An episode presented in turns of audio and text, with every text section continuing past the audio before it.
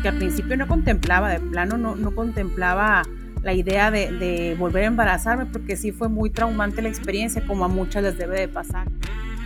Mi papá muy, muy este, preocupado de, de que la gente se burlara de nosotros. Este, me dijo, la próxima vez que se embaracen, sabiendo él que iba a haber más, dijo, no le vayas a platicar a la gente hasta que ya estén bien seguros que se va a lograr, hijo. O sea, como quería saber como a quién se iba a parecer más, a mi mamá o a mi papá. El que tengas un hijo y al día siguiente ya no lo tengas, ese es el dolor más fuerte que yo sentí. Se, se mueren nuestros hijos y nosotros queremos encontrarnos uno así, o sea, como que nos lo vengan a dejar a la puerta de la casa, ¿no? Pero cuando nuestros hijos se van, cuando nuestros hijos mueren, simplemente no hay palabras. No hay una palabra que describa esto. Y esta sensación, este duelo por la muerte de un hijo, también incluye a estos bebés que parten demasiado pronto. Yo no te puedo asegurar que va a volver a pasar o no pasar lo mismo, pero por lo mismo disfruta ahorita. Esto es duelo respetado.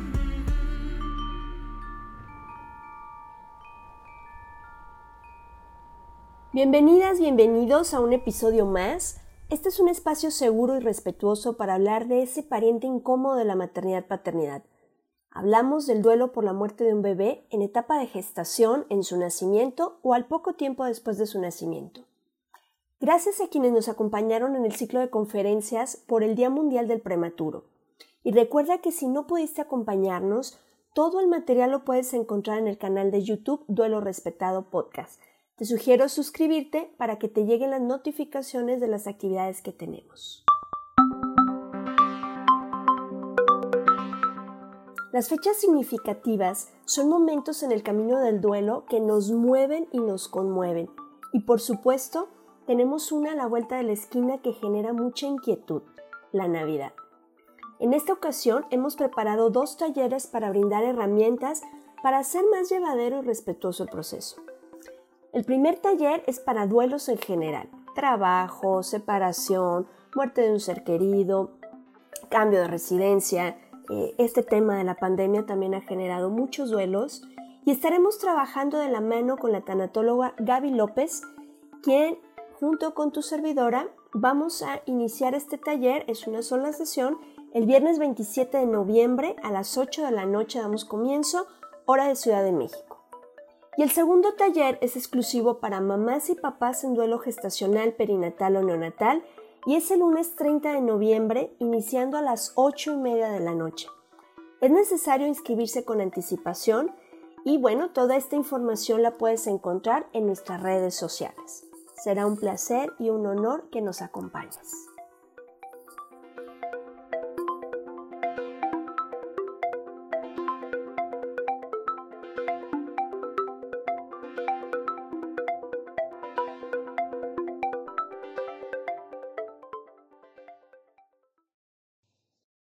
En esta ocasión tengo el honor de tener como invitada a Leonor Tamayo. Ella es una mujer fantástica que admiro muchísimo. Madre de 10 hijos, los cuales han partido a muy corta edad, y madre de 10 hijos que están en la vida y que acompañan su proceso. Ella es coordinadora de la plataforma Women of the World y tiene un proyecto maravilloso que todas las familias, todas las mujeres que hemos pasado por la situación de que nuestros hijos partan, sobre todo en primer trimestre, eh, eh, es una campaña maravillosa que están haciendo. Leonor, ¿cómo estás? Hola, muy buenas. Pues aquí buenas tardes, allí supongo que buenos días. sí, un poco. E, e, esto de la tecnología nos acerca eh, fantásticamente y de verdad yo estoy muy, muy emocionada de conocerte, de conocer tu trabajo y muy agradecida por este movimiento. Cuéntanos qué es la plataforma, que bueno, yo la tengo abreviada como WOW Platform. Cuéntanos qué es.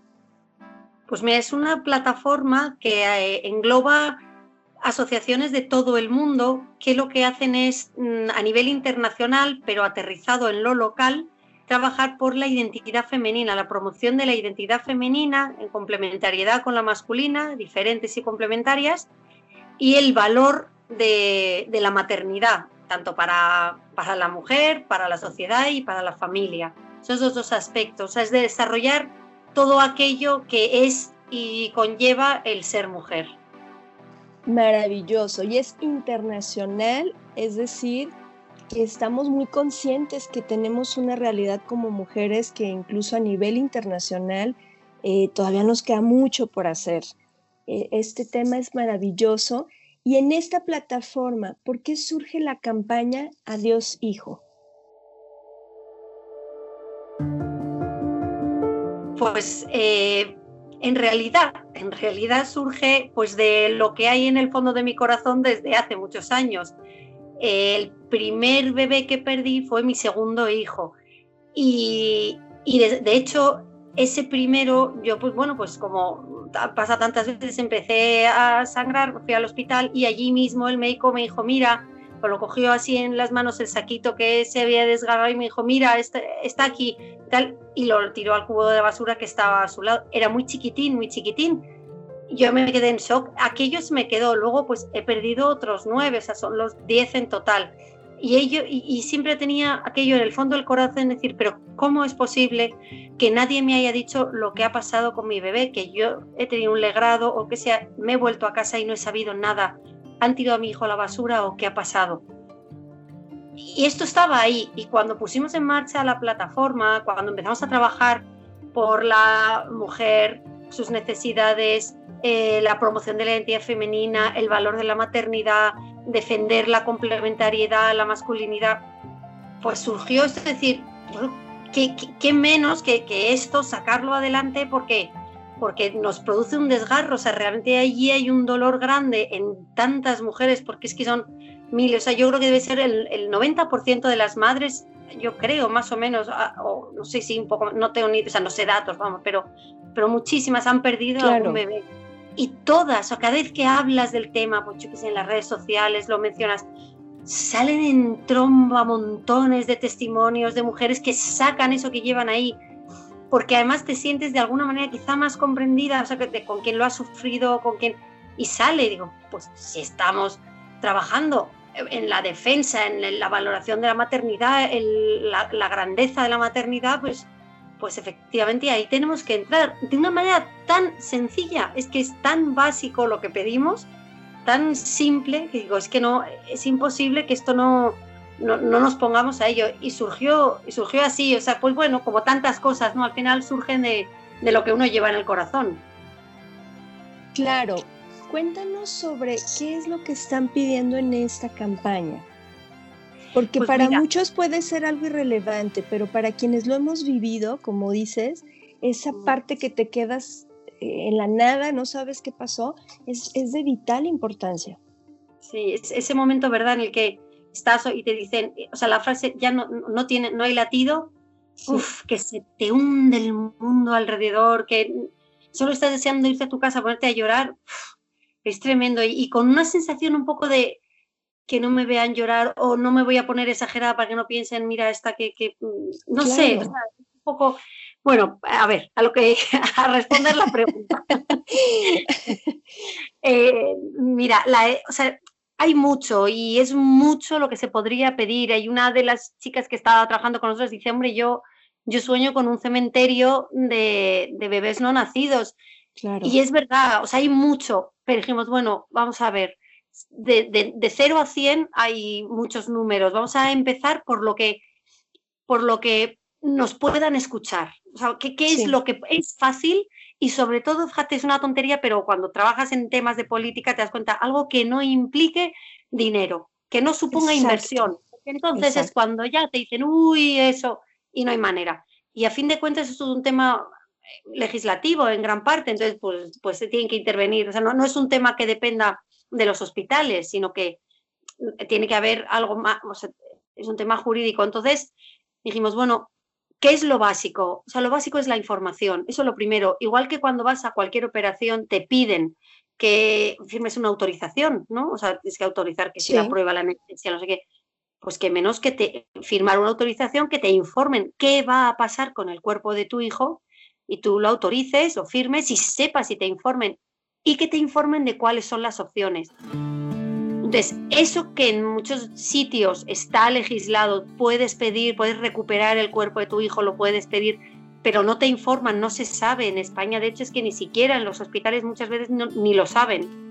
Es que te digan, mira, las opciones son estas. Puedes pedir hacerte cargo del cuerpo de tu hijo, pero tiene que ser a cargo de una funeraria, con lo cual el costo va a ser esto, esto y esto. Puede hacerse cargo el hospital en el procedimiento habitual y ya está. O una tercera opción, que es la que nosotros queremos meter, que es ese primer pequeño paso que creemos que sí que es importante, que es, ah, o sea, en los hospitales cuando hay un legrado, eh, el cuerpo del bebé va a un contenedor con el resto de, no, con los restos quirúrgicos, los apéndices, los tumores, los quistes, lo, que sea. Sí. Y nosotros decimos, simplemente que se separen en contenedores diferentes. Mi hijo no es un quiste ni es un tumor, no quiero que vaya con el resto, sino que sea un contenedor específico para los bebés. Que luego esos contenedores, ¿sabe? Vale, se hace cargo la funeraria y los lleva a incinerar.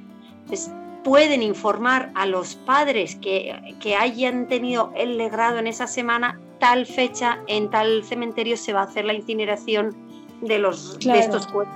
No hay ningún coste añadido, es exactamente el mismo procedimiento, es solamente separarlo. Pero te informan, tú sabes lo que pasa, lo autorizas. tú dices si quieres hacerte cargo del cuerpo, si quieres que no saber nada, o si quieres que te, que te, o sea, que, que te digan cuándo va a ser la incineración, pero al menos saber que no se ha tirado a la basura, porque aunque te digan, no, no, no se tira a la basura, es con el resto, o sea, restos quirúrgicos, bueno, pues para mí es basura, o sea, no sé, en el fondo a mí que, que, te lo hayan tirado con un quiste o con, pues, lo mismo, ¿no? O sea, no me, vaya, hombre, más o menos... es distinto, o sea, no, no, es lo mismo, o sea, no es lo mismo un lunar que, que mi hijo. Entonces, sobre todo la información, el que se haga esta distinción, porque a, efectos de una madre no es lo mismo, y que te den la opción de tú al menos poder despedirte de esa manera, ir a la incineración, aunque sea simplemente esto, y no supone ningún coste extra, nada, ni para el hospital, ni para nada, no para los servicios sociales, para nadie. Es, no, hay, no, hay, no hay ningún costo, con lo cual no tiene ninguna pega jurídica ni política, pero es un gran cambio para una madre. Sí, es, es un alivio el saber, eh, por ejemplo, aquí en México se, se, maneja como residuo orgánico y la palabra residuo es que ya te, te pega, porque no es un residuo. Eh, y aunque para ellos solo sea tejido o lo que como quieran manejarlo técnicamente, para nosotras no. Y eso, claro, hace muy difícil elaborar un proceso de duelo. Leonor, ¿cuál es el impacto? Digo, creo que es obvio, pero quiero, quiero que tú no lo compartas. ¿Cuál es el impacto que se busca a través de esta campaña?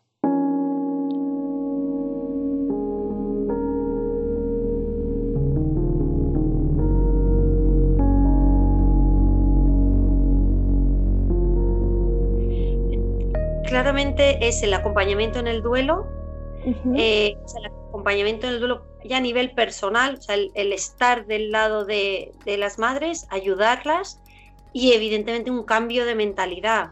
Eh, es un tema del que no se habla o no se puede hablar, hay mucho silencio alrededor, mucho de así una palmadita, bueno, no te preocupes, ya pasará, ya enseguida te quedarás embarazada otra vez. Es necesario esta, este cambio de mentalidad. Eh, estamos hablando de nuestros hijos y eso y es una herida, o sea, no es una, no es una herida, es un vacío que te acompaña siempre. Claro. Siempre. Mm, por supuesto que no es, a ver, o sea, claro que se supera, por supuesto, claro que sí, pero, pero no podemos seguir hablando de bebés que mueren antes de nacer como si fuese nada, como si no, o sea, es necesario que permita también el poder llorar tranquilamente. Claro, el tener el derecho a vivir el proceso de duelo sin que lo minimicen.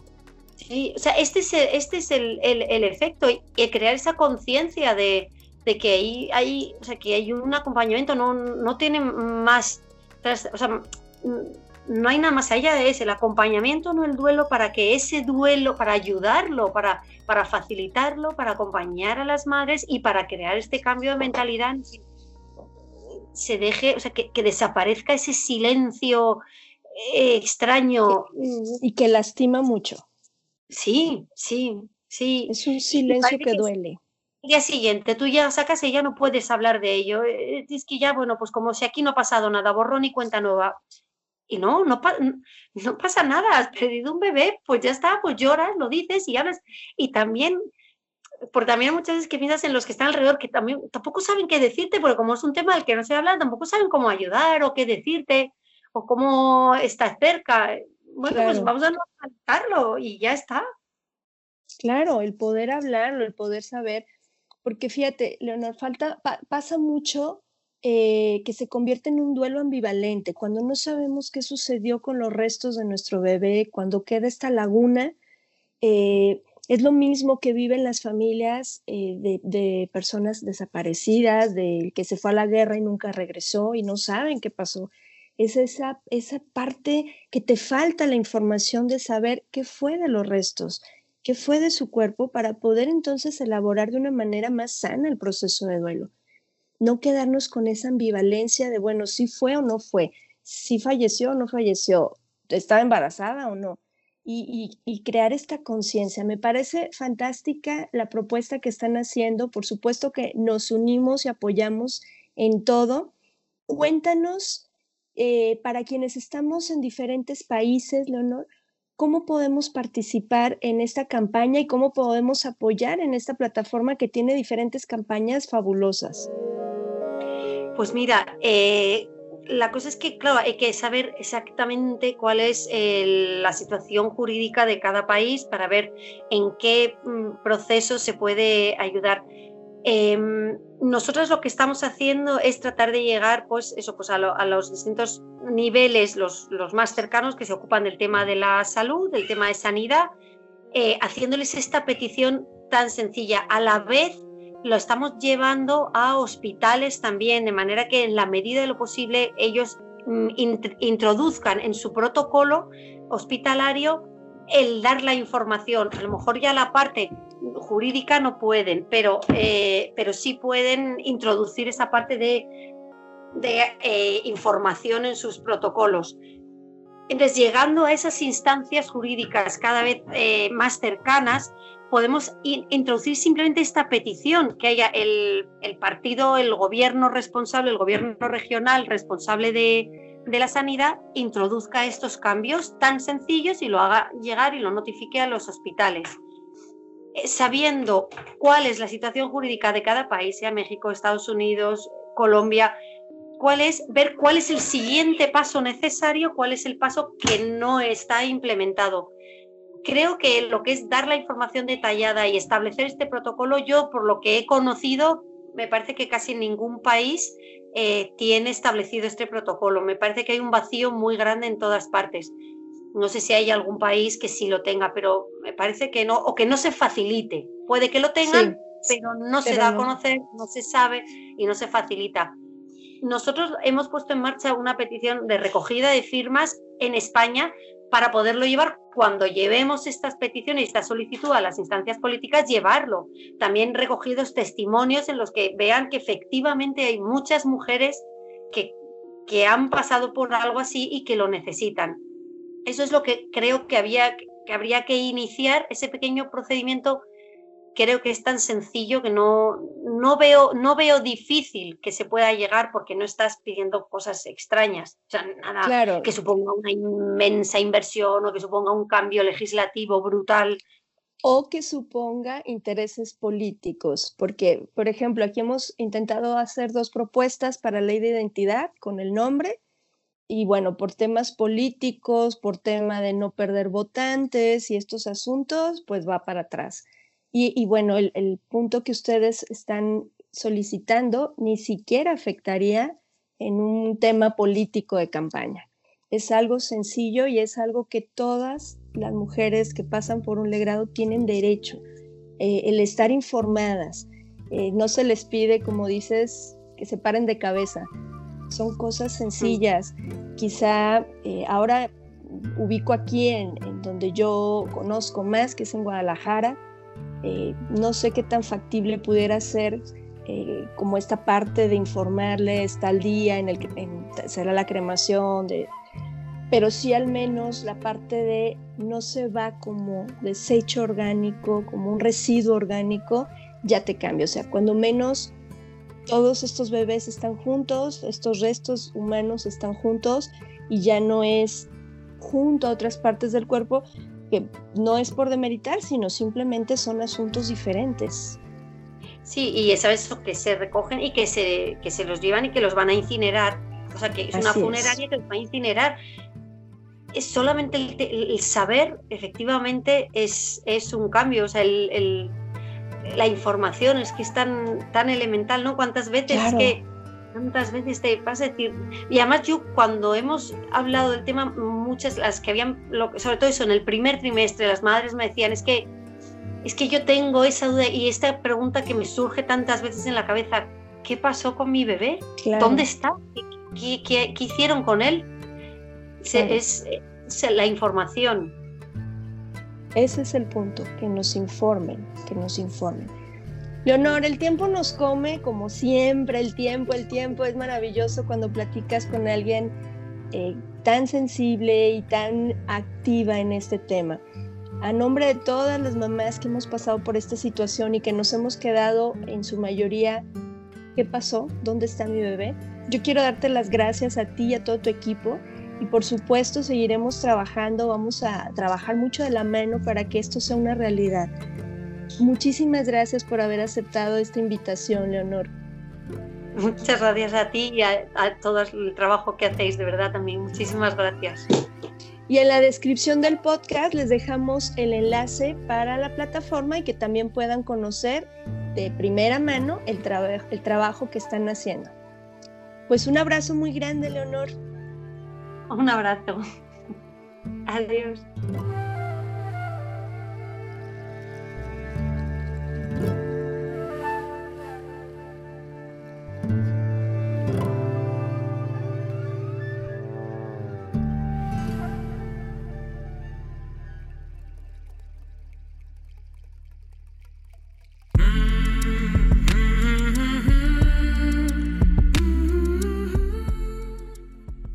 Programa es producido por Georgina González y Carla Rodríguez y narrado por mí, Georgina González. Recuerda seguirnos en redes sociales como Duelo Respetado.